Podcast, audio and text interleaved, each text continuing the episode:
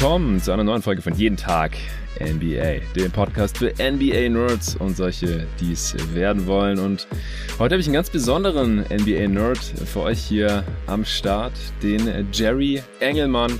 Ist eigentlich aus Deutschland, aber hat jetzt schon viele Jahre in den USA im NBA-Bereich gearbeitet ist Statistikexperte, hat äh, seine eigene Metrik unter anderem schon entwickelt, von der ihr vielleicht schon mal gehört habt, hat äh, für die Phoenix Suns schon gearbeitet, dann für ESPN und jetzt zuletzt für die Dallas Mavericks. Und äh, heute ist er hier am Start. Hey Jerry.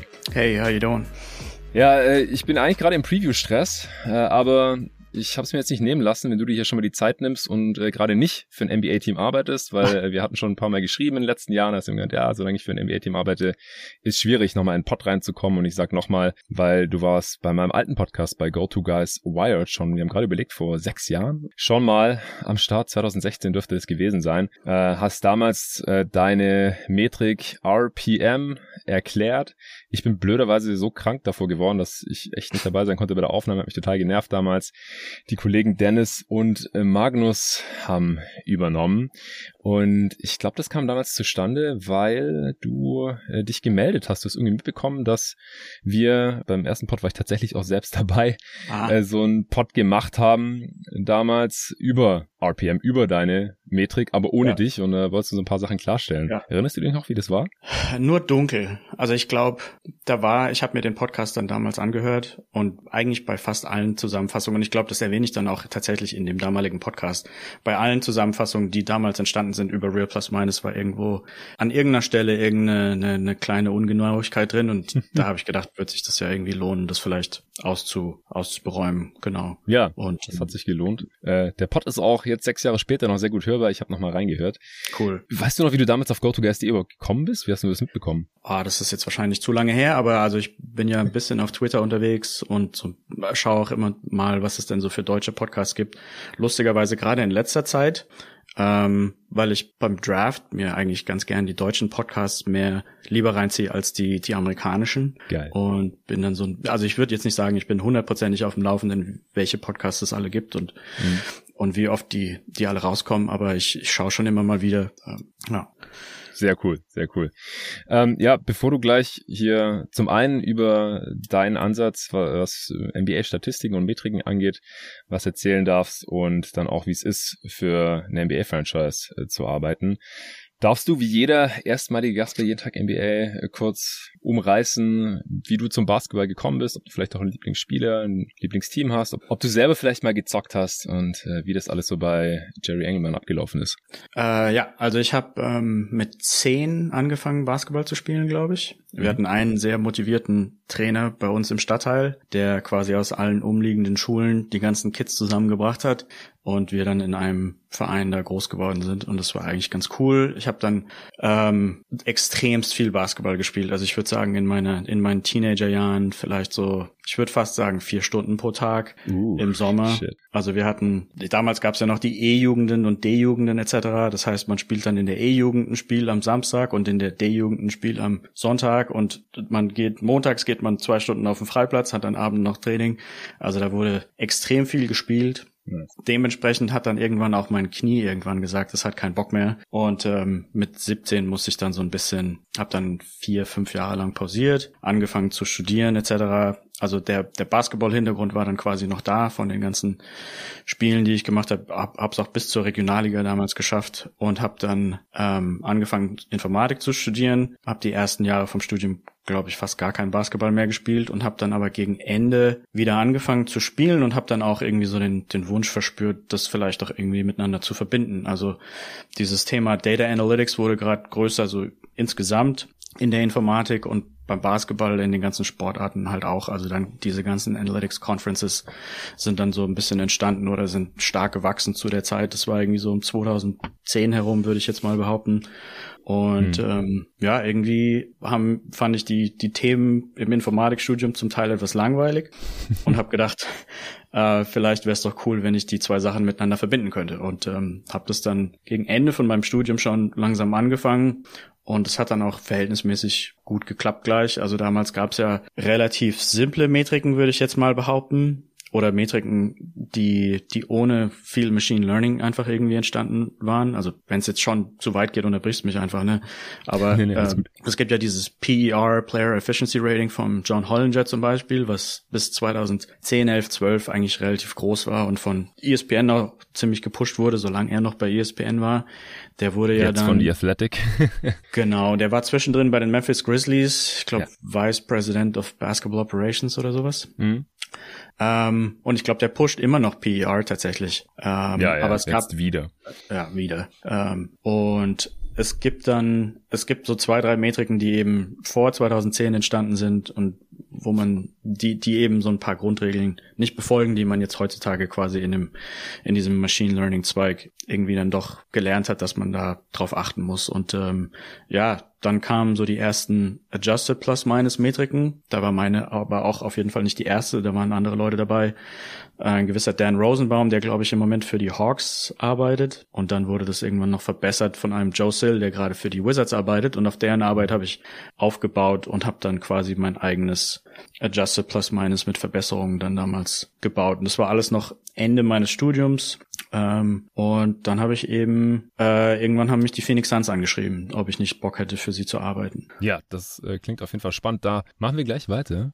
Direkt nach einer kurzen Werbung. Der heutige Sponsor ist CyberGhost. CyberGhost VPN ist ein globaler Marktführer im Bereich Privacy und Security und der am meisten weiterempfohlene VPN auf Trustpilot. Mit dem CyberGhost VPN seid ihr online sicher und anonym unterwegs. Wie das geht? Eure IP wird über deren Virtual Private Network, kurz VPN, versteckt, eure Daten verschlüsselt und euer Internet-Traffic durch den sicheren VPN-Tunnel umgeleitet. Ich selbst nutze CyberGhost jetzt seit einigen Wochen und es ist echt easy und praktisch, wenn ihr zum Beispiel, wie ich jetzt gerade, viel im Ausland unterwegs seid, wo manche Online-Dienste dann vielleicht leider nicht mehr ganz so funktionieren wie zu Hause. Mit CyberGhost VPN geht dann aber alles wieder so wie von Deutschland oder beliebigen anderen Ländern gewohnt. Aber auch zu Hause ist es einfach entspannter, sicher zu surfen. So bekommt man auch Zugang zu massig Content, weil es mit über 35 Streaming-Plattformen kompatibel ist, wie Netflix, Hulu, HBO Max und noch vielen, vielen anderen.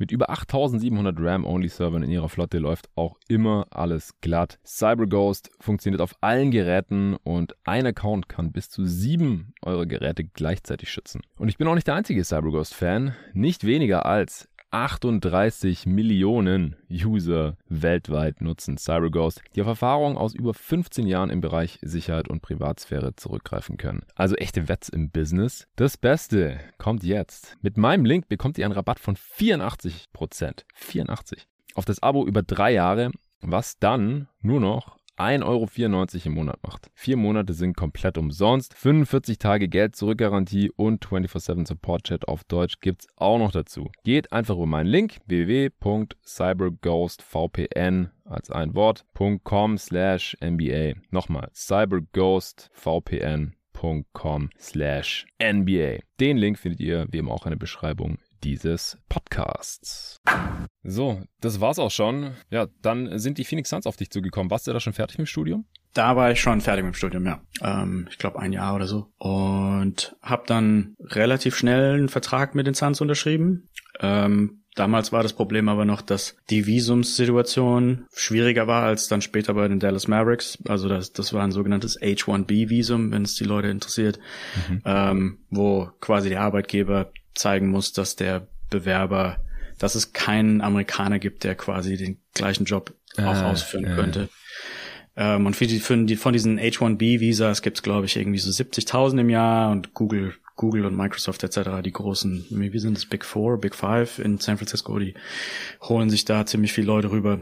Und ähm, das dauert meistens, also je nachdem, wann man das beantragt, dauert es mindestens ein halbes, dreiviertel Jahr, bis man dann überhaupt umziehen darf in die NBA, äh, in die NBA, in die, in die USA. Bist du nach Phoenix gezogen dann? Ich genau, ich bin dann nach Phoenix gezogen. Ich hatte da auch super viel Glück, weil ich bin quasi für den Winter nach Phoenix gezogen mm. und das war dann sehr angenehm. Also ich bin auch so ein bisschen so ein Sonnenkind. Ich brauche es eigentlich warm. Ja, ich auch. und ähm, dann eben nicht den deutschen Winter mitmachen zu müssen, sage ich mal in Anführungsstrichen, sondern in Phoenix, wo dann sogar im Winter 25 Grad sind. Das war dann schon ziemlich angenehm. Mhm. Und dann kamen aber Probleme, die, die ich nicht wirklich vorhergesehen hätte haben können, sage ich jetzt mal, von Deutschland aus. Also die Hintergrundstory ist, dass die, dass Phoenix damals ziemlich schlecht war eigentlich. Welche Saison waren das?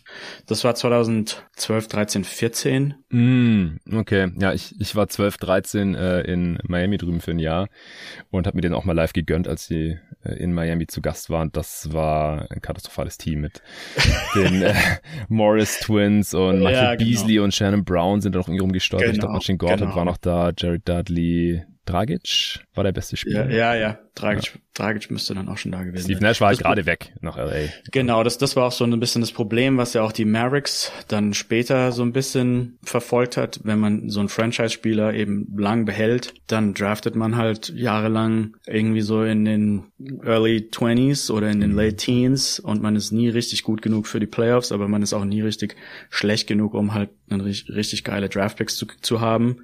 Und wenn es dann halt drei, vier, fünf Jahre hintereinander so geht, dann ähm, ist der Kader dann meistens relativ mau. Und das war so die Gesamtsituation bei den Suns. Also gerade direkt nach Steve Nash, der ja auch schon älter war, als er da noch gespielt hat gegen Ende. Ja. Und ähm, ja, also da waren auch viele, du hast es ja schon angesprochen, ähm, Wesley Johnson und Beasley, da waren viele äh, Verträge dabei, die ziemlich unnötig waren, viel zu hoch waren. Ja. Und ähm, die Verträge wurden zum Teil von Leuten gemacht, die dann immer noch da waren, als ich angefangen habe. Also der damalige Manager, als ich von Deutschland angefangen habe zu consulten, der wurde dann tatsächlich im Sommer gefeuert. Da kann man sich den Amin Al-Hassan gern dazu mhm. anhören. Mhm. Der hat nämlich sehr viel Schlechtes zu sagen über einen gewissen Lance Blanks, der damals der Manager ich war. Ich erinnere mich, ja.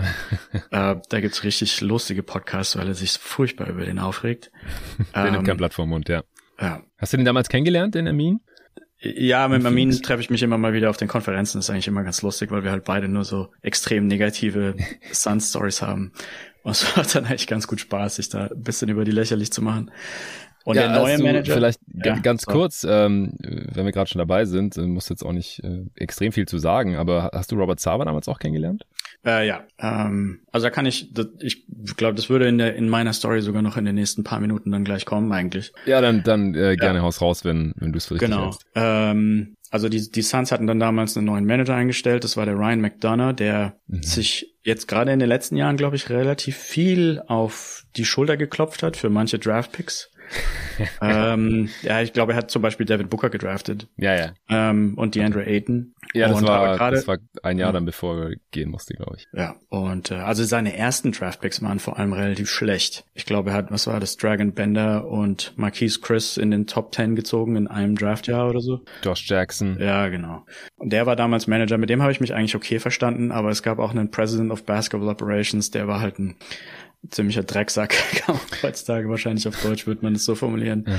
Und mit dem habe ich mich einfach überhaupt nicht verstanden, wollte dann kündigen und hatte das, der, der Robert Saba hat es dann mitbekommen, dass ich kündigen will und ähm, hat mich dann in sein äh, Bankenbüro da eingeladen, damit man irgendwie nochmal drüber redet. Und dann mhm. war aber lustigerweise ähm, bei der Argumentation mich doch irgendwie versuchen dazu zu bringen, dass ich dann doch irgendwie bleib, hat er dann eine Geschichte erzählt, dass dieser President of Basketball Operations, mit dem ich so Probleme hatte, dass er teilweise so viel rumschreien würde, dass manche Leute davon weinen würden bei uns, bei den Suns mhm. im Büro. Und dann dachte ich, warum erzählt man mir so eine Story, wo man mich eigentlich da halten will? Und das fand yeah. ich irgendwie alles unangebracht. Also da war so ein bisschen so ein bisschen so eine Weltfremdheit vielleicht beim Robert Sava, also dass er irgendwie gedacht hat, das wäre völlig okay, so mit Leuten umzugehen.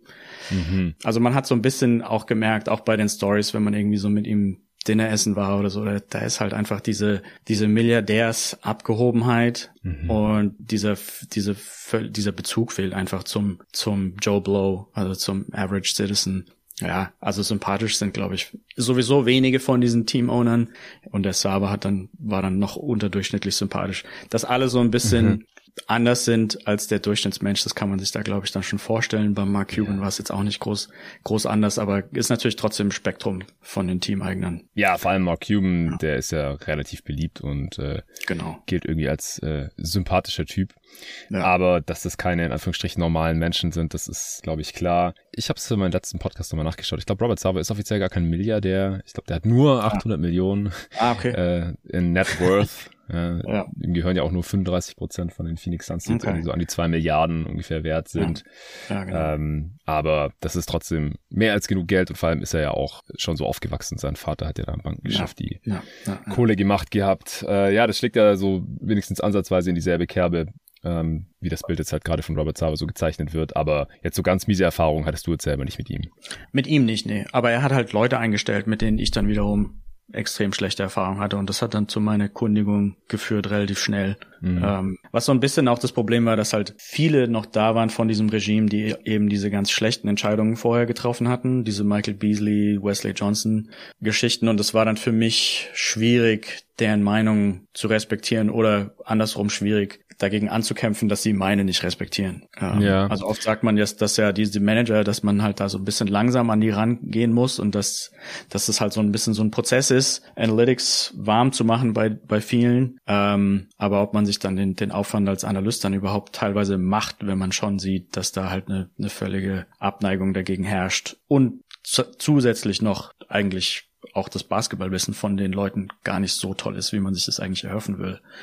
Aber 2013, 14 war doch die Saison, wo man so auch so sehen, 48 Siege geholt genau, hat und fast in die genau. Playoffs gekommen wäre. Ja, ja, ja, das war überhaupt nicht der Plan gewesen. Hat ja auch niemand erwartet vor der Saison. Das war auch ganz lustig, weil ich eigentlich, ich war derjenige, der nach 15 Spielen gesagt hat, wir müssen die Leute wegtraden, weil ich irgendwie... Wir sind zu gut. Ich habe den Langzeitsinn nicht verstanden. Also ich bin jemand, der halt entweder gern für ein sehr gutes Team arbeitet oder dann halt für ein sehr schlechtes, aber möglichst halt nicht für ein Team, was den neunten, zehnten Platz macht in der Tabelle hat sich natürlich jetzt mittlerweile so ein bisschen geändert. Der siebte und achte ist jetzt auch fragwürdig, wie sinnvoll die sind nach diesen Play-in-Turniergeschichten. Mhm.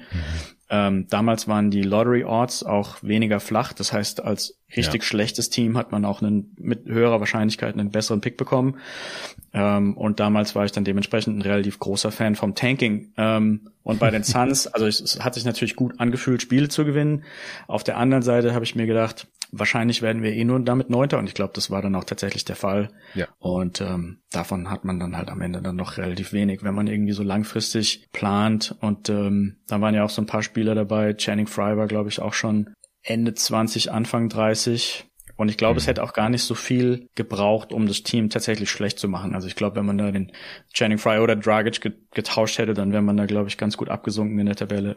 Aber ja. ja, also aus der Sicht, wo ich dann später für die Mavericks gearbeitet habe und auch mit vielen Freunden natürlich immer mich unterhalte, die für andere Teams arbeite, ist es doch immer sehr viel angenehmer, tatsächlich für ein Team zu, zu arbeiten, was gewinnt selbst wenn man vielleicht nicht in die Playoffs kommt, weil, weil man eben, ja, allein diese, diese Tagesaufgaben, die dann so ein bisschen wegfallen bei einem verlierenden Team, dass man, man schaut sich ja als Analyst oft ein oder bis manchmal sogar zweimal die eigenen Spiele noch nach, im Nachhinein an. Und das tut dann halt teilweise schon gut im Herzen weh, wenn man da halt fast immer nur Niederlagen anschaut und vor allem, wenn die halt ziemlich hoch sind. Ja, also wieder ein Tagesgeschäft so bei einem NBA-Team aussieht. Das äh, interessiert mich auf jeden Fall auch noch. Das kannst du ja nachher nochmal erzählen, äh, wenn du über deine letzte Station, die Dallas Mavericks, dann äh, sprichst, die ja auch deutlich mehr gewonnen haben als die Phoenix Suns in deiner Zeit dort. Aber dann bist du ja erstmal zu ESPN. Hattest du da schon äh, ein Angebot oder irgendwie einen Job in Aussicht, als du dann bei den Suns gekündigt hast? Oder wolltest du da einfach nur weg, weil die, das Arbeitsumfeld dir da einfach überhaupt nicht mehr gefallen hat? Ähm, ja, also der, mein Lebenslauf sieht eigentlich sehr oft so aus, oder meine Biografie vielleicht, dass ich oft einfach irgendwo kündige, ohne irgendwas in Aussicht zu haben und sich meistens irgendwie relativ schnell irgendwas ergibt. Okay. Und das war damals genauso. Also ich habe da tatsächlich einfach gekündigt, es war mir zu schlecht, die Gesamtsituation. Und ähm, ESPN hat aber damals quasi eine Metrik gebraucht oder hat eine aufbauen wollen und dann hat sich das eben angeboten, ähm, dass ich da einspringe mit meinem, damals hieß es noch XRAPM und es wurde dann eben quasi umbenannt auf äh, Real Plus Minus. Ja, das geht ein bisschen leichter runter für den durchschnittlichen ESPN-Leser wahrscheinlich, oder? Ja, ja, ja. ja, wie kam das dann bei ESPN? Und vor allem, was ich mich da noch viel mehr frage als bei einem NBA-Team, was hast du da bei ESPN so jeden Tag gemacht? Also du hast ja auch Artikel dann geschrieben, ja, genau. wo du dann eben basierend auf RPM Spieler analysiert hast, natürlich nicht nur. Kannst ja gleich mal sagen, nochmal so umreißend für den Hörer, der sich so nicht so viel mit RPM auseinandergesetzt hat, äh, wozu man das benutzen kann und wozu auch nicht. Aber das war ein Vollzeitjob und, und wo hast du dann da gewohnt, während du für ESPN gearbeitet hast? Ähm, gewohnt habe ich ähm, in Deutschland über den Sommer Frühling und Sommer und habe aber tatsächlich die letzten zwei Jahre davon dann im deutschen Winter immer eine, Welt, eine Weltreise gemacht. Also Ah. Wie gesagt, mich zieht's immer dann so ein bisschen ins Warme. Digital ähm, Nomad mäßig ja, quasi. genau. Sehr genau. geil, genauso würde ich sagen. Also da ist dann, dann, dann sind da halt irgendwie so ein Monat Thailand, ein Monat Australien, ein Monat Hawaii ähm, und man, also ich bin einmal ostwärts um die Welt geflogen und einmal westwärts. Das war eigentlich ganz cool. Mega. Mein Tagesgeschäft bei ESPN ja, also am Anfang, es hat, es hat sich relativ stark geändert nach hinten raus. Und leider war es am Ende dann auch relativ unspannend. Am Anfang war es so, dass ich ziemlich viele Artikel geschrieben habe, die auch ziemlich stark auf Real Plus Minus basiert haben. Und es hat auch ziemlich viel Spaß gemacht. Ich schreibe auch relativ gern. Aber irgendwie wurde, ich weiß nicht, vielleicht waren die Artikel nicht gut genug oder vielleicht haben zu viele andere Leute Artikel geschrieben, ich weiß es nicht. ähm, auf jeden Fall kam, wurde die Nachfrage nach meinen Artikeln dann so ein bisschen geringer. Ich glaube, ein, ein Grund war auch, dass ich ursprünglich mit einem amerikanischen Professor in, in dem Vertrag drin war. Das war so ein, ein Vertrag, den wir beide unterzeichnet hatten. Und er sich viel damit beschäftigt hat, die Artikel zu editieren etc. Und ähm, wir haben dann die späteren Jahre nicht mehr zusammengearbeitet und dann musste ESPN quasi explizit jemand stellen, der für mich eben die Artikel überarbeitet und da war anscheinend nicht genug Manpower da, um sich da genug drum zu kümmern. Und äh, mich hat's jetzt nicht furchtbar gestört, weil ich quasi die gleiche Bezahlung bekommen habe, nur ähm, und weniger Arbeitsaufwand hat, sozusagen hatte. Aber irgendwie war es auch doch ein spaßiger Teil von dem von dem Job. Insofern war es dann doch irgendwo so ein bisschen traurig, nicht nicht weiter schreiben zu können. Mhm. Ja, und ähm, um Real Plus Minus so ein bisschen zu erklären, also eigentlich die ganzen modernen Spielermetriken im Basketball sind so eine Mischung aus, aus Adjusted Plus Minus und quasi einer, einer verschiedenen Gewichtung von den einzelnen Spieler Boxscore-Statistiken. Und ich weiß es nicht, ob ich, wahrscheinlich sollte ich mal Adjusted Plus Minus an der Stelle erklären. Wäre das sinnvoll? Ja, das schadet auf jeden Fall nicht. Ja. Ähm, also Adjusted Plus Minus funktioniert im Grunde genommen so, dass man es gibt ja dieses, diese Plus-Minus-Statistik auf den Boxscores, die hat wahrscheinlich mittlerweile jetzt schon jeder gesehen, weil die Liga das wirklich ja. auf jede Boxscore mit draufschreibt. Also da stehen ja dann bei jedem Spieler die Punkte, die Rebounds, die Assists, die Steals etc. Und ähm, jetzt ist seit fünf Jahren oder so eben noch eine Spalte dazu gekommen, da steht das Plus-Minus dabei. Interessanterweise regen sich die meisten Team-Analysten da bisschen drüber auf, weil der Durchschnittsfan dem einzelnen Spiel Plus-Minus vielleicht ein bisschen zu viel Gewicht gibt, als es eigentlich mhm. wert ist. Aber lange Rede, kurzer Sinn, also man kann ja dann für jeden Spieler über die Saison quasi einen Plus-Minus-Wert bestimmen. Plus-Minus ist, wie viel was war die Punktedifferenz, während der Spieler auf dem Feld war. Also wenn jetzt die Warriors spielen gegen die Mavericks und die, während Steph Curry auf dem Feld ist, hat, haben die Warriors quasi zehn Punkte mehr gemacht als die, die Mavericks. Dann ist es irrelevant, ob quasi die Mavericks eventuell am Ende das Spiel gewonnen haben für diese Statistik, sondern es geht dann nur darum, was war die, die Punktedifferenz, während Steph Curry auf dem Feld war. Und in dem Fall würde dann der quasi eine plus zehn bekommen. Und das kann man ja dann natürlich über die Saison aufsummieren. Man kann dann auch schauen, was war das Team plus minus, also die Punktedifferenz des Teams mit einem Spieler auf dem Feld gegenüber nicht auf dem Feld. Ähm, und das kann man dann noch ein bisschen verkomplizieren, dass man Angenommen, ich würde jetzt auf dem Feld stehen mit LeBron, ähm, dann hätte ich ja auch wahrscheinlich meistens eine, ein positives Plus-Minus, sage ich jetzt mal. ja. Genau. Weil eben LeBron super gut spielt. Äh, mittlerweile bin ich so alt, ich muss dazu sagen, früher habe ich immer gesagt, ich und LeBron, jetzt muss ich wahrscheinlich sagen, ich und LeBron und Rudy Gobert und Steph Curry und Paul George. Dann hätten wir wahrscheinlich ein positives Plus-Minus. Und das Adjusted Plus-Minus, das versucht eben rauszuarbeiten, mit wem stand ich auf dem Feld und dementsprechend mein Plus-Minus so ein bisschen anzupassen durch so eine Art Regressionsanalyse. Und dann müsste hoffentlich rauskommen, dass ich eigentlich eine minus 15 Wert bin. Und mein Plus-Minus ist halt nur deswegen hoch, weil eben die Spieler, mit denen ich zusammengespielt habe, eben ein, ein besonders extrem starkes Plus-Minus durchgehend aufweisen können über mehrere Jahre. Also die, die Datenmenge, ähm, wie groß muss die dann sein, dass das zuverlässig ist? Reicht denn da eine Saison oder je mehr Saisons, desto besser? Meine ähm, Analysen haben eigentlich meistens ergeben, dass zwei bis drei Jahre am besten sind, hm. ähm, um das um, um da den genauesten Wert draus zu berechnen. Der für, wenn man jetzt ein Spiel von morgen vorhersagen will, wären zwei bis drei Jahre am besten, ja. Ja, und das ist ja so ein großer Punkt, äh, den du auch im damaligen Pod immer betont hast. Es geht bei diesen Metriken ja eigentlich um Vorhersage und nicht um die Beschreibung der Vergangenheit, richtig? Genau, ja. Also ich finde, mein, meine generelle Ansicht ist, dass es bei allen Dingen, die mit Data Science irgendwie zu tun haben, wenn man Modelle baut, die irgendwie die Vergangenheit gut beschreiben, vielleicht, also in Anführungsstrichen die Vergangenheit gut beschreiben, aber die Zukunft nicht gut vorhersagen können, dann muss man sich, dann muss man sich insgesamt fragen, ob denn tatsächlich auch die Vergangenheit gut beschrieben wird oder ob man einfach irgendwie in irgendwelchen statistischen Artefakten drin hängt, die es eventuell gut beschreiben, aber gar nicht wirklich. Ja, also da muss man bei den Metriken auch extrem aufpassen, weil man sich da relativ leicht verrennen kann, dass man, dass man eben Metriken baut, die vielleicht gut aussehen ähm, oder auch die Ergebnisse zurückliefern, wie man sie subjektiv erwarten würde, aber die dann unterm Strich eigentlich gar nicht so viel wert sind. Ja, ohne dass ich jetzt von dir erwarte, dass du irgendwelche Kollegen trashst. Gibt's Metriken oder irgendwelche? Ich, es gibt, ich kann Leute trashen. Es gibt auf jeden Fall richtig, richtig schlechte Metriken. Ja, hau mal raus. Ähm, die schlechteste ist eigentlich Wins Produced. Warum? Das ist Dave Barry. Ich glaube, Boxscore Geeks heißt deren Webseite. Äh, die, die hatten tatsächlich aber früher, also deren Metrik, Metrik gibt's schon seit extrem langer Zeit. Die hatten damals angefangen, auch als Hollinger, Hollinger angefangen hatte.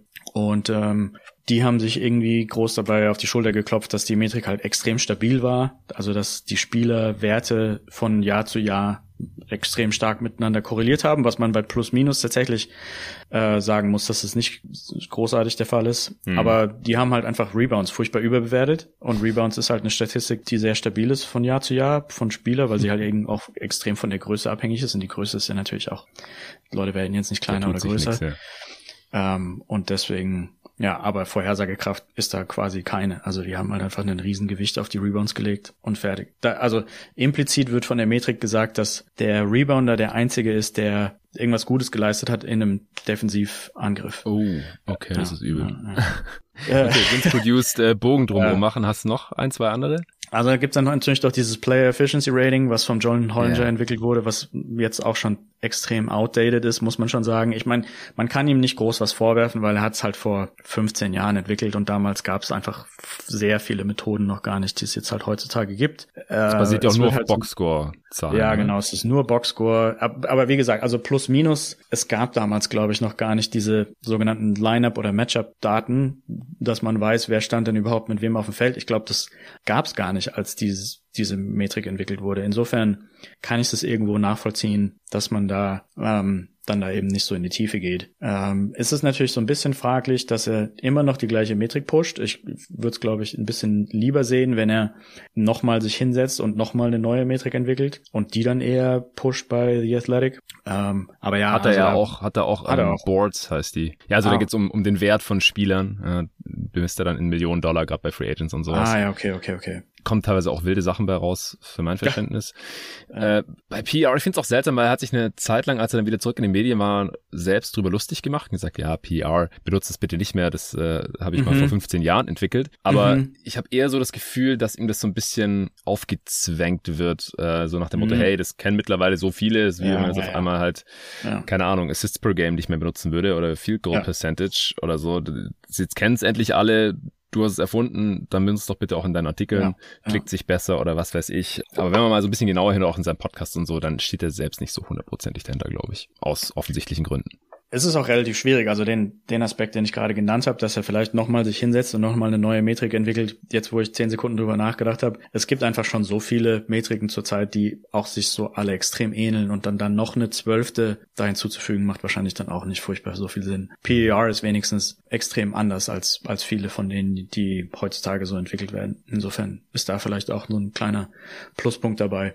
Aber ja, um es kurz zu umreißen, also Defense wird natürlich ziemlich unterbewertet bei PER und ineffizientes Werfen wird, glaube ich, auch extrem überbewertet. Ähm, also ich glaube, da war, da war es, glaube ich, so, dass wenn man 33% True Shooting Percentage wirft, dann Hauptsache man wirft viele Würfe, dann geht der PER-Wert tatsächlich hoch.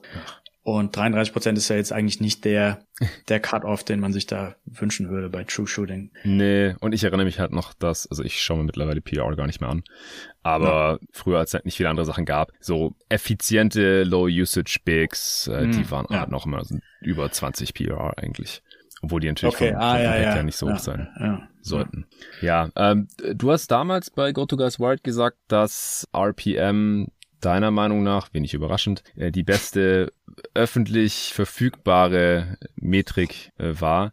Hast du die noch irgendwie weiterentwickelt ähm, oder musstest du die dann damals bei ESPN belassen? Die nutzen es ja immer noch, also auch Kevin Pelton, den ich gerne lese, der, der nutzt ja auch, hat er das irgendwie dann unabhängig von dir weiterentwickelt oder wie kann man sich das alles vorstellen? Ist, ist RPM deiner Meinung nach immer noch die beste Metrik oder hast du mittlerweile was, was Neues auch vielleicht für die Mavs gemacht? Wie ist das? Ähm, ja, also kurz um auf ESPN zu kommen, die Story ist leider auch relativ schlecht. Hm. Ich habe damals ESPN die ganze Dokumentation gegeben, dass sie quasi das nachbauen können, als ich dann zu den Mavericks gegangen bin. Also der Mavericks-Vertrag hat von mir verlangt, dass ich das quasi nicht mehr weitermachen darf, das nicht mehr zur Verfügung stellen darf und habe dann eben ESPN meiner Meinung nach genug Dokumentation dagelassen, dass sie das dann selber bauen und selber weiter betreiben.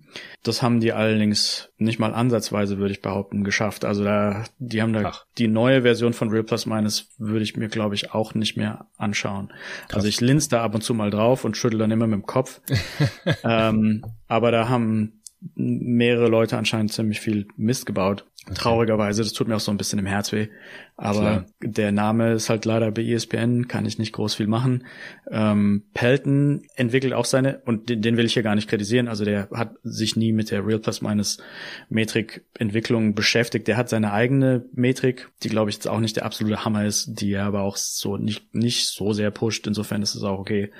Ähm, und da war eben ein Stats and Analytics Department bei ESPN und die haben, ja, da scheint da scheint so ein bisschen ähm, ziemlich viele Probleme zu haben insgesamt dort. Also da anscheinend wird irgendwie auf Jahresbasis das Department irgendwie umgeworfen oder irgendein neuer Head of Analytics wird eingestellt und der wird dann ein Jahr später wieder gefeuert und dann dauert es wieder ein Jahr, bis man den nächsten Director of Analytics einstellt, weil der Prozess, der Bewerbungsprozess so lange geht oder der, der Entscheidungsprozess, wen nehmen wir jetzt und der wird dann wieder gefeuert.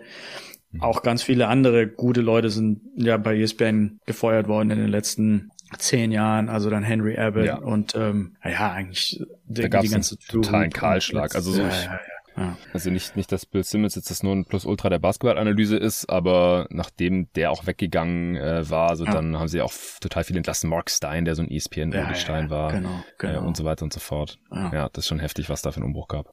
Insofern, ja, kann ich jetzt Real Plus Minus nicht mehr besonders gut heißen. Mhm. Ich bin im Moment nicht so furchtbar drin. Ich glaube, es gibt so ein paar Webseiten online, die irgendwie so einen Durchschnitt bilden über mehrere Metriken. Ich glaube, sowas würde ich mir im Moment am ehesten anschauen. Also, dass ich mich nicht auf eine Metrik versteife, sondern dass ich ja irgendwie so eine so eine Aggregationswebseite mir anschaue und dann hat man so ein der Durchschnitt liegt eigentlich meistens relativ gut. Okay, kannst du da so eine Website empfehlen? Ich habe jetzt keine im Kopf, aber ich denke, das könnte man wahrscheinlich mit googeln irgendwie Mhm. rausfinden. Sorry. Ja, okay, ja, nee, nee, kein Ding hätte sein können. Ja, und bei den, ja, um, um auf die, die Frage noch zurückzukommen, bei den Mavericks habe ich das dann ähm, erweitert. Also in dem Real Plus Minus von ESPN steckt ja nur, stecken nur Play-by-Play-Daten drin. Also alles, was man quasi aus dem Play-by-Play rausziehen kann. Also e- dementsprechend diese Line-Up- und Matchup-Daten. Wer spielt, welche fünf sind auf dem Feld gegen welche anderen fünf. Das, was eben in das, in das Adjusted Plus-Minus reinläuft. Aber dann eben auch die ganzen individu- individuellen Spielerstatistiken.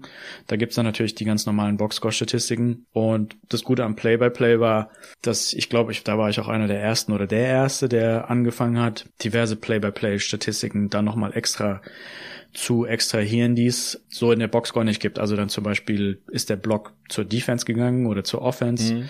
War das ein Rebound von einem Freiwurf oder ein Rebound von einem Zwei-Punkt-Wurf oder einem Drei-Punkt-Wurf, was ja auch heutzutage mit den ganzen Dreiern, die geworfen werden, auch ein bisschen eine Rolle spielt.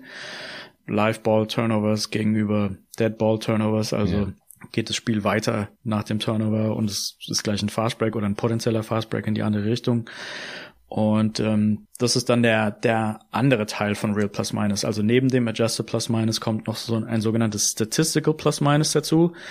Da kennen vielleicht manche Leute das Basketball References ähm, Box Plus Minus oder Box Mhm. Plus Minus, was eigentlich auch eine relativ gute Metrik ist. Okay. Und da macht man eigentlich nicht viel, dass man den einzelnen individuellen Spielerstatistiken eben ein Gewicht zuordnet, ähm, was auch negativ sein kann. Also im Fall von Turnovers ist es dann, je mehr Turnovers, desto schlechter. Ja. Und dann kommt am Ende, wenn man das quasi aufsummiert, ähm, für jeden Spieler irgendwie einen Wert raus. Und ähm, am Ende werden die zwei dann halt so ein bisschen miteinander verbacken, also dieses Adjusted Plus Minus plus das Statistical Plus Minus. Genau. Und ähm, bei den Mavericks habe ich dann eben nochmal Zugang Daten, äh, Zugang gehabt zu Kameradaten. Das heißt, man kann dann da noch mehr. Das wollte ich auch fragen, ja. Ja, wie sich das entwickelt hat in den letzten Jahren. Genau. Ähm, also die Liga hat ja, die Liga zwingt im Grunde genommen den Teams auf, Daten zu kaufen von einer Firma, die heißt Second Spectrum. Ja. Früher wurde es bereitgestellt von einer anderen Firma, dessen Namen mir gerade nicht einfällt, aber irgendwann wurde das tatsächlich übernommen von Second Spectrum. Die haben, ich glaube, sechs hochauflösende Kameras am, an der Decke von jedem NBA-Team, von jeder NBA-Arena hängen und ähm, nehmen quasi mit 25 Frames pro Sekunde die Spielerposition und die Ballposition auf. Und das kriegt man dann äh, von den fast mittlerweile fast live geliefert und kann dann dementsprechend daraus irgendwelche zusätzlichen Daten extrahieren. Ähm, die, die naheliegendsten Sachen sind dann so Sachen wie Verteidiger äh, Distanz zum Werfer, mhm. dass man irgendwie vielleicht bestimmen kann, welche Verteidiger ähm, haben den besten Einfluss auf gegnerische Würfe in der Restricted Zone oder sowas in der Richtung. Ja, ja, das habe ich mir schon gedacht, dass sowas mittlerweile ja. da auch alles einfließt. Das war vor äh, sechs Jahren ja gerade erst so im Kommen. Äh, da hatten Magnus und du sich im besagten Pod auch drüber unterhalten, dass da die Sample Size vielleicht noch nicht ganz ausreicht, weil es irgendwie seit drei Jahren oder sowas äh, überhaupt ja. erfasst wurde. Ähm, Nochmal kurz zurück zum Statistical Plus Minus. Du hast gerade zum Beispiel erwähnt, äh, Rebounder, äh, Rebounds nach äh, zwei oder drei Punkte würfen. Wie wirkt sich das auf den, den Wert aus? Also was ist, ist wertvoller? Ähm, wahrscheinlich eher die Rebounds nach Zweiern, würde ich jetzt spontan tippen, weil die meistens genau. wahrscheinlich mehr contested sind. Ja, also die Software sagt, und das ist eigentlich bei der Analyse, die da gemacht wird, das ist eine Regressionsanalyse und dann hat man tatsächlich für jede individuelle Statistik ein, ein einfaches Gewicht, was sich super easy interpretieren lässt. Während mhm. wenn man, ich sage jetzt mal, neuronale Netze benutzen würde, dann würde das neuronale Netz irgendwas machen, aber einem nicht wirklich sagen, wie die Gewichtung zustande kommt. Und ähm, bei der Methode, die ich angewendet habe, kriegt man eben die Gewichte explizit dargestellt. Das ist dann immer sehr angenehm. Die Software hat dann auch immer das so gewichtet, dass die, die Rebounds nach den Zweiern waren die wichtigeren oder die einzig positiven. Die Rebounds, also die Defensiv-Rebounds jetzt, ich rede jetzt nur von Defensiv. Ja. Ähm, die Rebounds bei Dreiern waren plus minus null. Also das hat quasi gar keinen positiven oder negativen Einfluss auf die Spieler-Performance oder auf den Spieler-Impact, besser gesagt. Mhm. Und ähm, die, die Rebounds nach den Freiwürfen, die wurden sogar negativ bewertet. Echt? Die Interpretation davon wäre jetzt die folgende, dass hauptsächlich die Spieler, die Freiwurf-Rebounds holen, die ziemlich um eigene individuelle Statistiken bemüht ah, sind okay. und ähm, gar nicht so sehr Teambasketball spielen. Und darum geht's ja eigentlich in diesen Metriken doch dann am Ende, dass man wirklich den Spieler Impact auf die wie auf die Wahrscheinlichkeit, dass es, das Team das Spiel gewinnt, eigentlich berechnet. Und wenn man ja. dann jemand hat, der, der halt eher so für seine eigenen Statistiken spielt, weil er, was weiß ich, der nächste Vertrag soll größer werden oder was auch immer, dann ähm, ist da die Wahrscheinlichkeit hoch, dass die auch andere Dinge machen, die sich nicht decken mit, mit, ähm, mit Team Performance. Ja, ultra interessant. Also äh, ja. tendenziell kann man sagen, Spieler, die viele Defensiv-Rebounds nach zwei Punkte Würfen holen, die boxen wahrscheinlich gut aus. Genau. Äh, nach drei ist es wahrscheinlich relativ random, wo halt der Ball hinspringt und man den dann noch mehr oder weniger fangen muss. Und ja. nach Freiwürfen sind dann eher die, die Stat-Padder. Genau, die Stat-Padder, ja. Und bei der Differenzierung Zweier gegen Dreier kann man, glaube ich, noch sagen, dass bei den Zweiern ist zumindest auch die Chance da, dass der, der den Rebound holt, auch vielleicht den Wurf verteidigt hat. Während mhm. bei den Dreiern kann man ja eigentlich fast davon ausgehen, dass so gut wie ja. nie derjenige, der den Closeout gemacht hat oder die Hand hochgehalten hat beim, beim gegnerischen Dreierwurf, dass der dann auch den Rebound holt. Ja. Also da ist, da deckt sich das wahrscheinlich viel weniger.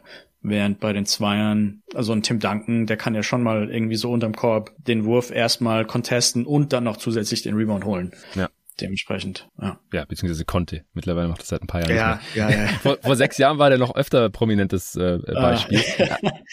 Jetzt muss ich sagen, Rudy Gobert ja, genau, genau. ja, das, ja, stimmt. Das ist ja einer der besten Rebounder und Rim Protector der Liga, wenn ja. nicht der beste. Das ist ein super Beispiel.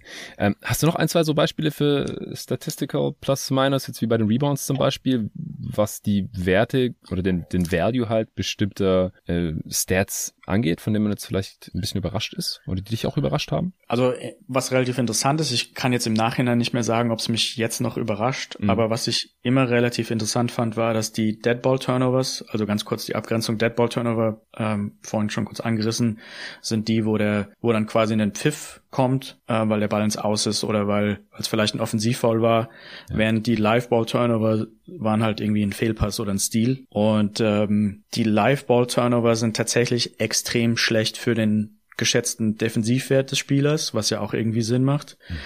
Und die Dead Ball Turnovers sind so ein starkes äh, Indiz dafür, dass ein Spieler wahrscheinlich sehr schlecht in der Offense ist.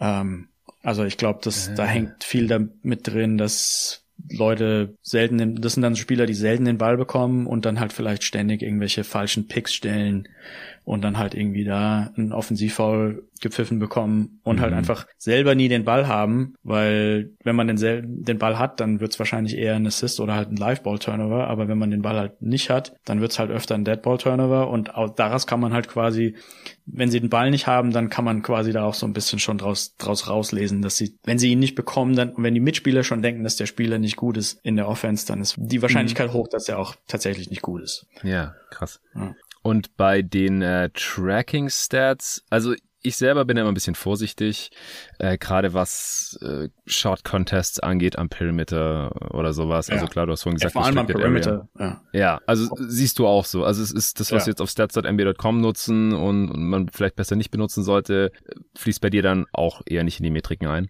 Da hatte ich diverse Analysen gemacht. Also da ist es dann tatsächlich so, dass oder interessanterweise so, dass der wer der Verteidiger ist, hat eine, eine große einen großen Einfluss auf den gegnerische Wurf Prozent, dass sie reingeht, innerhalb der Zone. Mhm. Aber sobald man sich außerhalb der Zone bewegt, ist da eigentlich der Verteidiger-Einfluss sehr niedrig. Also wenn die dargestellten Daten das nicht differenzieren, dann würde ich das auch tendenziell eigentlich nicht besonders stark gewichten, würde ich mal sagen. Ähm, ich finde, ich bin da auch öfters verwirrt mit den Angaben auf statsnba.com. Ja.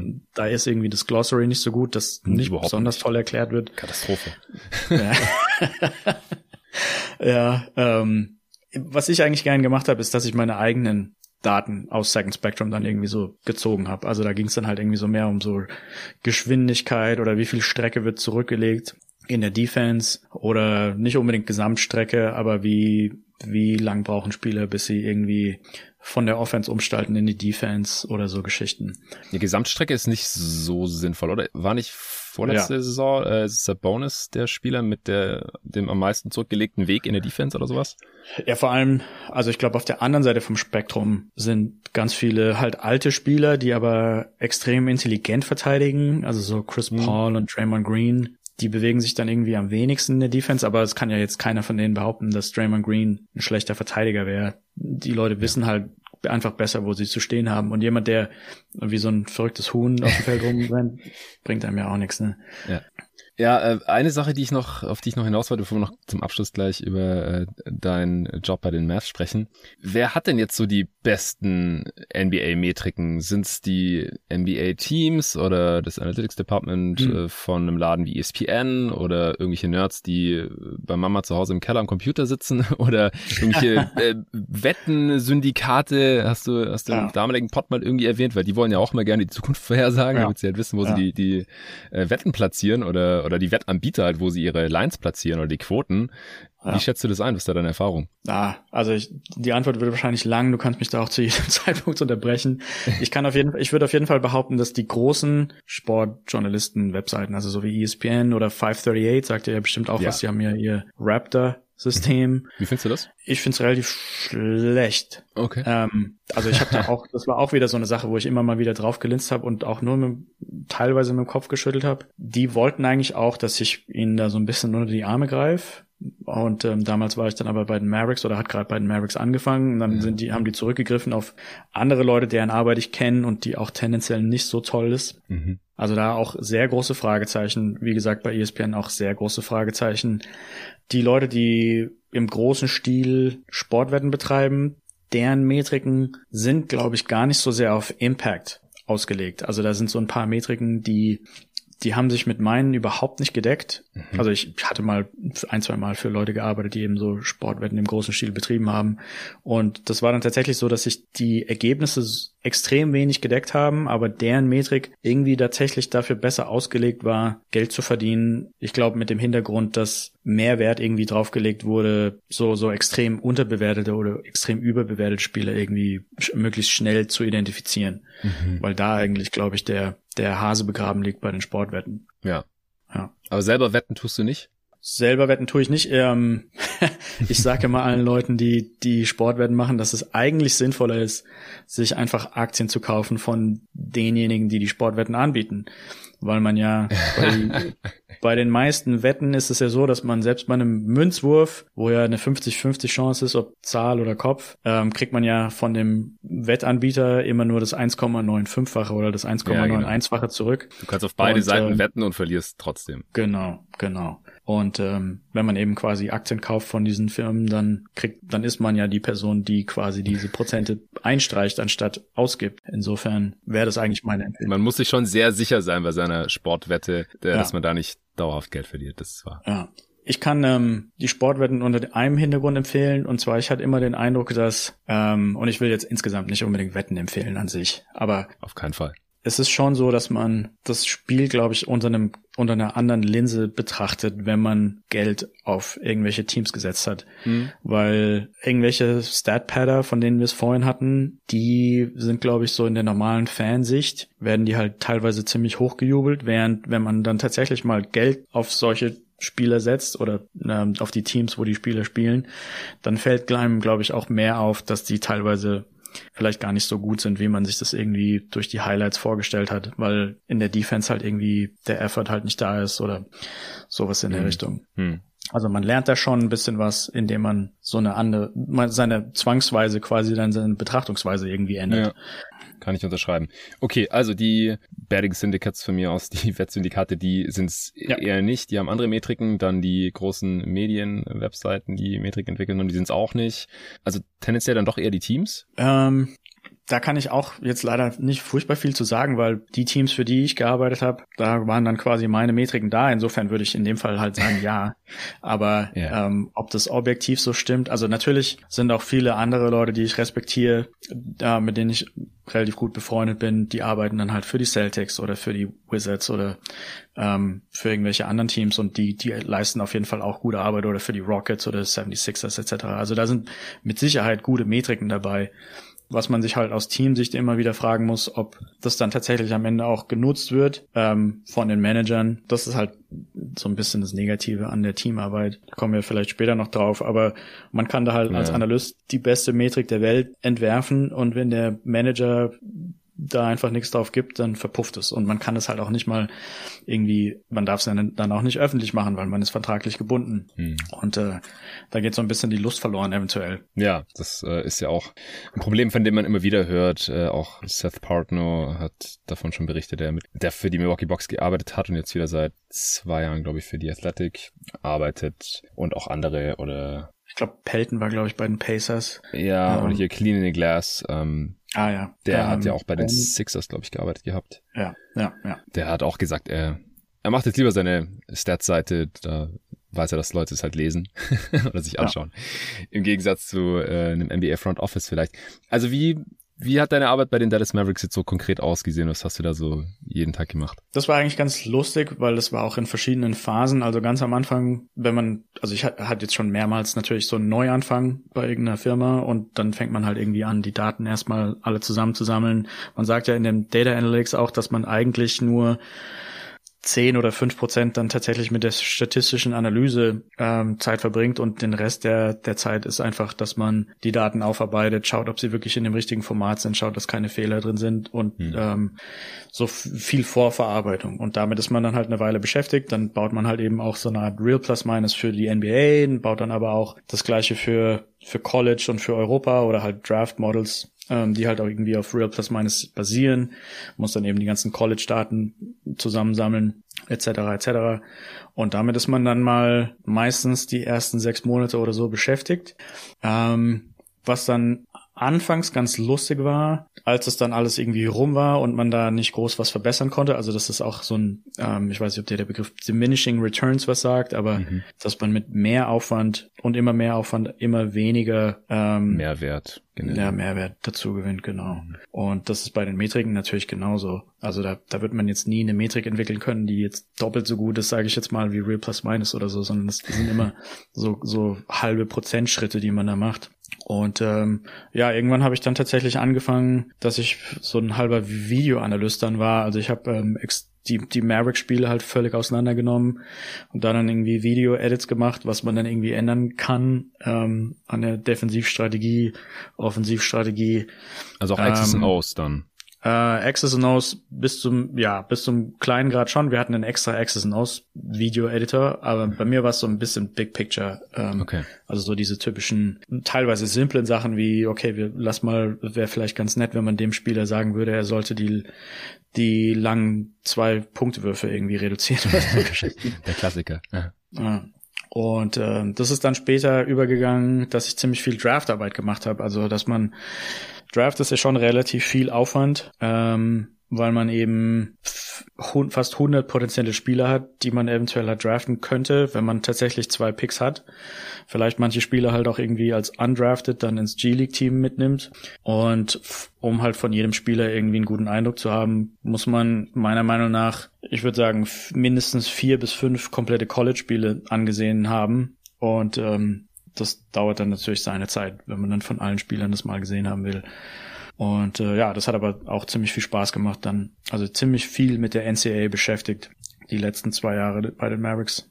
War auf jeden Hast Fall lustig. du dann dir dann nur ganze Spiele reingezogen von den Prospects oder wie jetzt auch äh, hier die Draft-Experten, die ich dann jeden Tag NBA mal reinhole, irgendwie so ein Service genutzt wie Instat oder so, wo du dann halt alle bestimmten Playtypes von dem Spieler reinziehen kannst oder sowas und nur die Minuten, wenn der auf dem Feld ist? Ähm, ja, da, das sind irgendwie unterschiedliche Philosophien, glaube ich. Mhm. Ich war immer der größere Fan davon, sich tatsächlich komplette Spiele reinzuziehen. Mhm. Und ich habe dann eben, äh, das war eigentlich ganz angenehm, die Mavericks haben Zugriff auf eine Webseite, wo man sich alle Spiele runterladen kann. Das heißt, ich kann dann durch die ganzen äh, Minuten, wo der Spieler gar nicht auf dem Feld ist, kann ich halt einfach so ziemlich schnell durchskippen und durch die Werbung zappt man dann halt einfach so durch. Aber ich, mir ist es immer relativ wichtig gewesen, so ein Gesamteindruck über die Körpersprache von dem Spieler zu bekommen ähm, und von dem Energielevel. Und ich finde, das geht so ein bisschen verloren, wenn man da Synergy oder was auch immer benutzt. Ja, ja, ich bin auch eher Fan von ganzen Spielen schauen. Also manchmal ist ganz praktisch, wenn man jetzt wirklich sich auf einen bestimmten Skill von NBA-Spielern konzentrieren möchte ja. oder sich einfach irgendwie sich alle Pässe reinzieht von irgendeinem Rookie, um einfach zu gucken, so wie ja. sieht das aus. Aber grundsätzlich ähm, ist mir das auch zu sehr Standardstückwerk. Ich schaue mir auch lieber die ganzen Spiele an. Ähm, vor allem ja auch, weil in der NBA mich ja auch alle Spieler interessieren. So, da kann ich halt jeder Sekunde ja. was abgewinnen. Das ist dann College halt was anderes, aber ich äh, bin auch kein College Scout, das schaue ich echt nur zum Spaß äh, in der March Madness äh, oder wenn ich mir dann so ein paar Prospects noch anschaue, kurz vor der Draft. Ähm, es gibt da eigentlich ja. auch ja. Heraus. Es gibt da auch relativ lustige Situationen, wenn du, wenn du dir per Synergy oder Instat manche Prospects anschaust, dann sehen die ganz normal aus. Und wenn du dir dann die kompletten Spiele anschaust, dann merkst du, dass der teilweise 20 Minuten lang den Ball überhaupt nicht bekommen hat. Mhm. Und es fällt dir halt niemals auf, wenn du, wenn du quasi die zusammengestückten Clips siehst. Ja. Und ähm, ja, dann, dann merkst du auf einmal, oh wow, der hat ja überhaupt keinen Impact. Der steht in der Ecke und das war's. Ja. Und so Eindrücke sind, finde ich, dann schon relativ wichtig. Ja. Aber sorry. Nee, ja. guter Punkt, guter Punkt auf jeden Fall, wichtiger Punkt. Ähm, du bist ja im März 2019 zu den Mavs gekommen, also so genau. zum Ende der Regular Season von Luka Doncic's Rookie-Saison. Und dann hast du ja so... Dirk war auch noch da. Dirk war noch da, genau. Das Ende von Dirk, Anfang oder quasi die gesamte bisherige Karriere von äh, Luka Doncic, sein Rookie-Contract äh, da noch mitgenommen. Und du hast ja auch so ein Regimewechsel da jetzt äh, erlebt äh, von genau. Donnie ja. Nelson zu Nico Harris. Natürlich Mark Cuban ist immer noch der Besitzer, aber so äh, im Front Office hat sich da einiges getan. Man äh, ist nach vielen Jahren Rick Carlisle, dem er auch die Meisterschaft geholt hat, dann letzte Saison zu äh, Jason Kidd äh, übergegangen. Mit wem von diesen ganzen Leuten hattest du da zu tun und, und wie war das so? War das eher mit dem Coaching, eher mit dem Front Office? Du hast ja vorhin auch schon so angedeutet, dass äh, deine Analysen, die hast du zwar gemacht, aber manche haben sich eher angeschaut, andere eher nicht. Wie war das so bei den Mavs? Ähm, also bei den Mavericks wurde relativ viel auf meine Analysen gegeben. Das äh, Beispiel von vorhin war mehr auf die Suns bezogen oder generell auf die Jobs.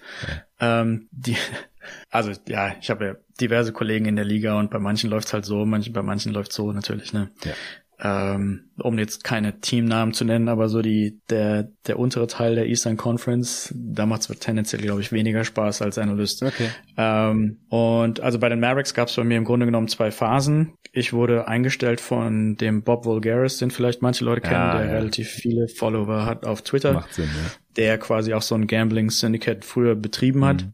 Er war Director of Analytics, während der Donnie Nelson der GM war.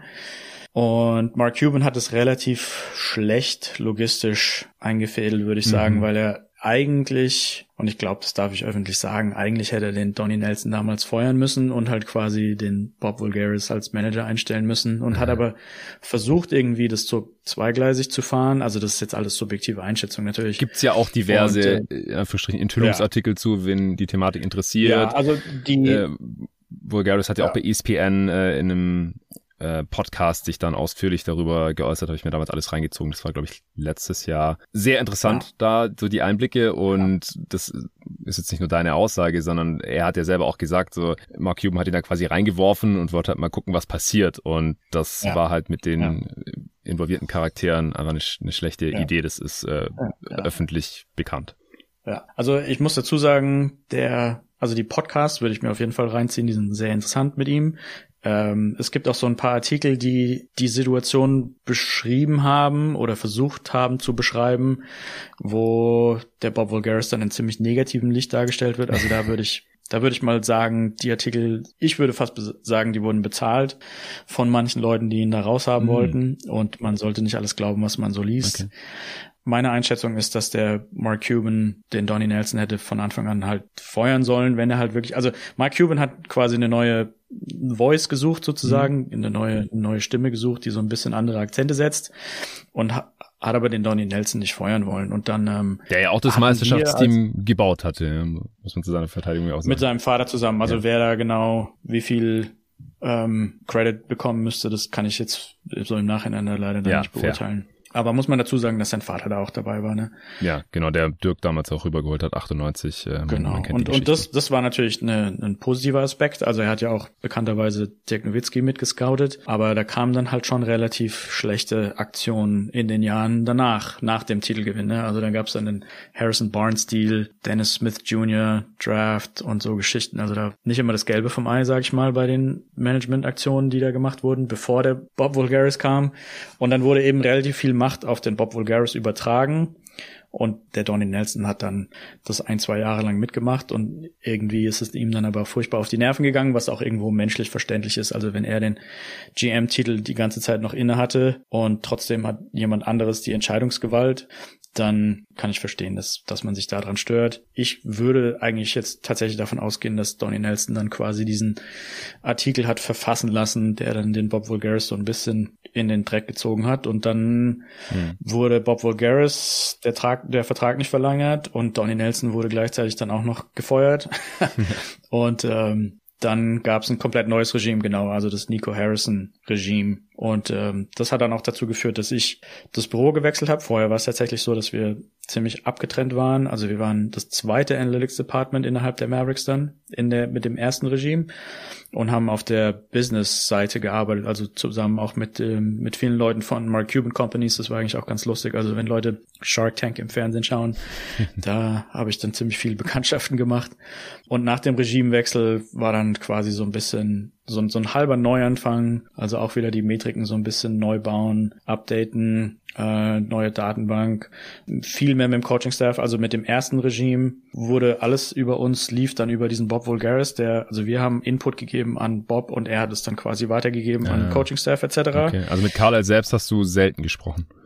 Genau, mit Carlyle selbst hatten wir eigentlich so gut wie gar keinen Kontakt. Mhm. Wir hatten Kontakt an den fünften Assistenztrainer, der eben auch immer so sein, sein Senf dann in den Meetings dazu geben konnte. Das war eigentlich auch ganz lustig. War auch ein super cooler Typ. super viel Spaß gemacht, aber darauf hat sich das dann tatsächlich beschränkt. Okay. Und ähm, mit dem neuen Regime war es dann so, dass wir mehr Coach-Kontakt hatten oder beziehungsweise, also ich hatte dann, ich habe dann das Büro gewechselt und war dann automatisch quasi in dem Basketball Operations Büro und man hat dann, man ist sich dann halt da jeden Tag über den Tag gelaufen, Jason Kidd und die ganzen Assistenztrainer und Wurftrainer und wer auch immer alles dazugehört.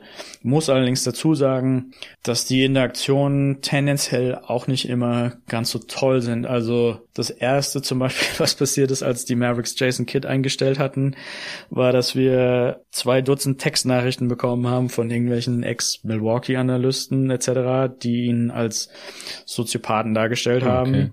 Da gibt's ja auch die Stories, dass er irgendwie den Kopf seiner Frau gegen das Car-Dashboard geschlagen hat. Als Spieler noch ähm, damals. Als ja vor 20 Jahren oder ja, dass er genau. sie irgendwie in den Bauch getreten hat, während sie schwanger war und so Geschichten bin jetzt auch kein größter Jason Kidd-Fan, wie man da raushört. Mhm.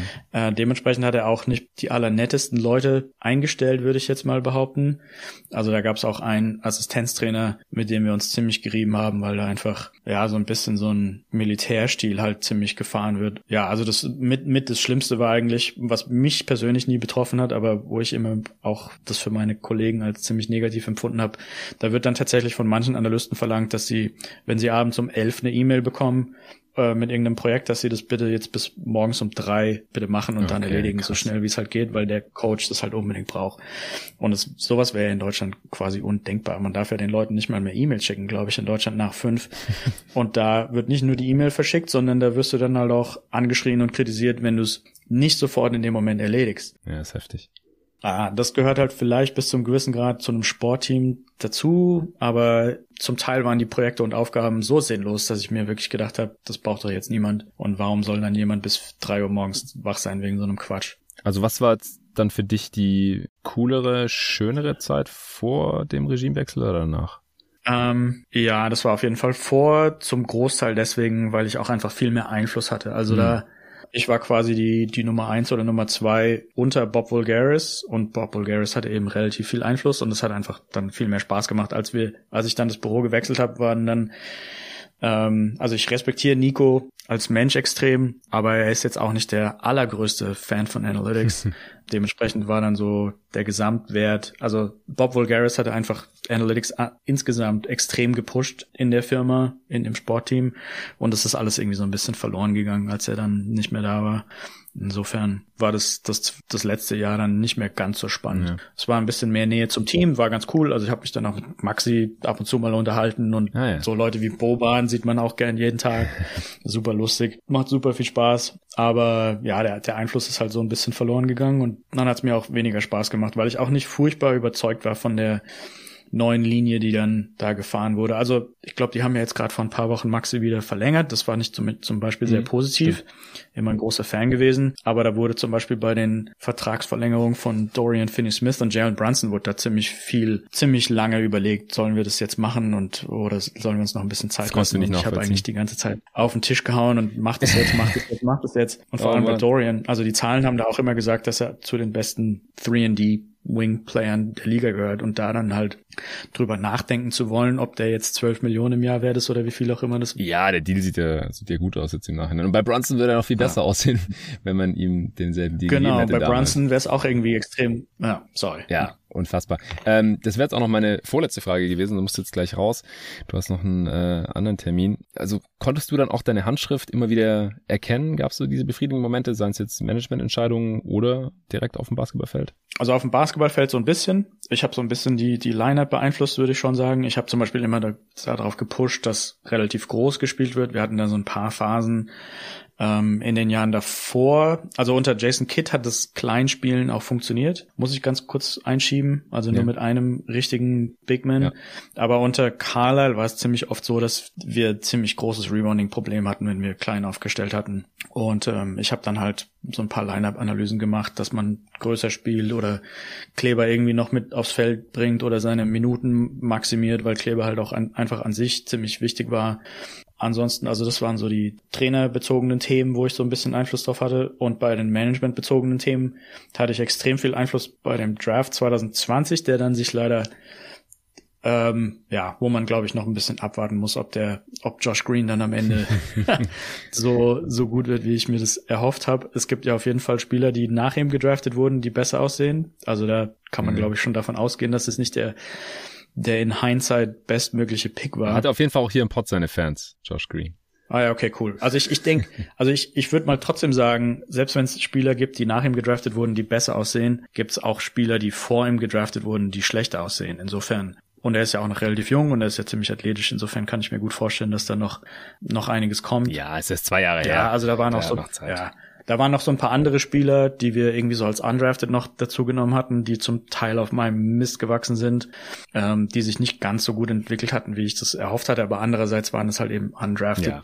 Spieler, die haben einen dann nicht besonders furchtbar viel gekostet. Ähm, Freddie Gillespie hat bei den Raptors dann danach auch noch ganz gut ab und zu Minuten bekommen. Den fand Torben auch gut. Ja. Das weiß ich noch. Und ähm, ja, so, so, so ein paar Gambles halt so ein bisschen, die einen, die einen nicht besonders viel kosten. So, sowas macht mir auch irgendwie mehr Spaß, als jetzt irgendjemand einen Supermax zu geben, wo ich mir nicht sicher bin, ob das Sinn macht, so eine Art Bradley Beal Deal, wo, oh wo man dann gar nicht weiß, wo geht's mit der Franchise hin. Ja, das, das war bei Luka Doncic äh, definitiv die einfachere Entscheidung. Ja. Ähm, gutes Stichwort jetzt gerade noch für ganz am Ende, was dir Spaß macht. So, was hat dir jetzt am meisten Bock gemacht? Also du hast quasi ein Jahr für die Suns gearbeitet, warst so circa fünf Jahre bei ESPN, jetzt die letzten gut drei Jahre bei den Mavs. Was macht dir am meisten Spaß? Welche Arbeit und wie geht es auch weiter für dich? Ähm, ja, das ist eine gute Frage. Also Arbeit als Analyst macht mir schon Spaß, aber so ein bisschen der die Logistik muss stimmen. Und ähm, da habe ich dann gemerkt in den Jobs, die ich, also ich, ja, ich, ich kann wahrscheinlich nicht so furchtbar öffentlich drüber reden, aber es gibt tatsächlich Jobs als Analyst, wenn das Team, was unten drunter die Daten bereitstellen muss, wenn die irgendwie nicht gut drauf sind, wenn die äh, ihre Arbeit nicht gut machen oder sich die Leute, die sich um die Datenbank kümmern müssen und so weiter, dann macht das extrem schnell keinen Spaß. Dementsprechend würde ich sagen, also ja, tatsächlich irgendwie fast lieber im Gambling so ein bisschen, weil mhm. da eigentlich Leute sind, die dann ziemlich schnell raussortiert werden, wenn sie nicht abliefern ähm, und dementsprechend die ganze Infrastruktur dann da sich in einem besseren Zustand befindet, würde ich mal behaupten. Ähm, es ist ganz angenehm, wenn man bei einem Team arbeitet, dass man so eine Hybridrolle hat, dass man eben nicht immer nur vor sich hin programmiert oder eben nur als Videoanalyst arbeitet, sondern quasi immer mal beides machen kann und halt quasi auch machen kann, worauf man gerade an dem Tag Bock hat. Das macht auf jeden Fall Spaß. Ähm, ich bin auch so ein bisschen in andere Sportarten übergegangen, ähm, die ich jetzt mache. Okay. Da bin ich aber auch noch nicht so hundertprozentig davon überzeugt, ob mein Kopf überhaupt da Bock drauf hat, sich so viele Spielernamen zu merken. Ähm, nachdem ich ja quasi schon 1000 NBA und College-Spielernamen weiß und dann noch die, die NFL-Spieler ähm, noch mit drauf zu packen, ähm, bin ich mir jetzt nicht so. Und, und bei den anderen Sportarten kommt auch immer dazu, dass die Analyse wahrscheinlich schwieriger ist. Also die NBA hat sich damals schon extrem angeboten, gerade für diese Art von Metrik wie das Real Plus Minus, dass eben viel gewechselt wird, viele Punkte fallen etc. Und es war immer ein großes Plus, ähm, wegen denen meine Metrik dann extra gut funktioniert hat. Und bei anderen Sportarten muss man dann schon extrem umdenken und eventuell wird es dann teilweise ähm, fast nicht mehr feasible. Also es macht dann fast eigentlich gar keinen Sinn, äh, den Ansatz, den gleichen Ansatz zu benutzen. Ja, auch spannend. Ja, also es gab jetzt hier extrem viele äh, spannende Themen, wo wir jetzt wahrscheinlich noch eine Weile noch hätten weiterquatschen können. Ich hoffe, es war nicht das letzte Mal, dass du äh, bei jeden Tag NBA am Start Immer wieder gern. Jerry, ja. mein Lieber, ich will dich nicht weiter aufhalten. Du musst in den nächsten Termin. Tausend Dank, dass du dir Zeit genommen hast, Absolut. dass wir das hier noch unterbringen konnten. Ich wünsche dir für die Zukunft erstmal alles Gute. Danke, bis zum nächsten Mal.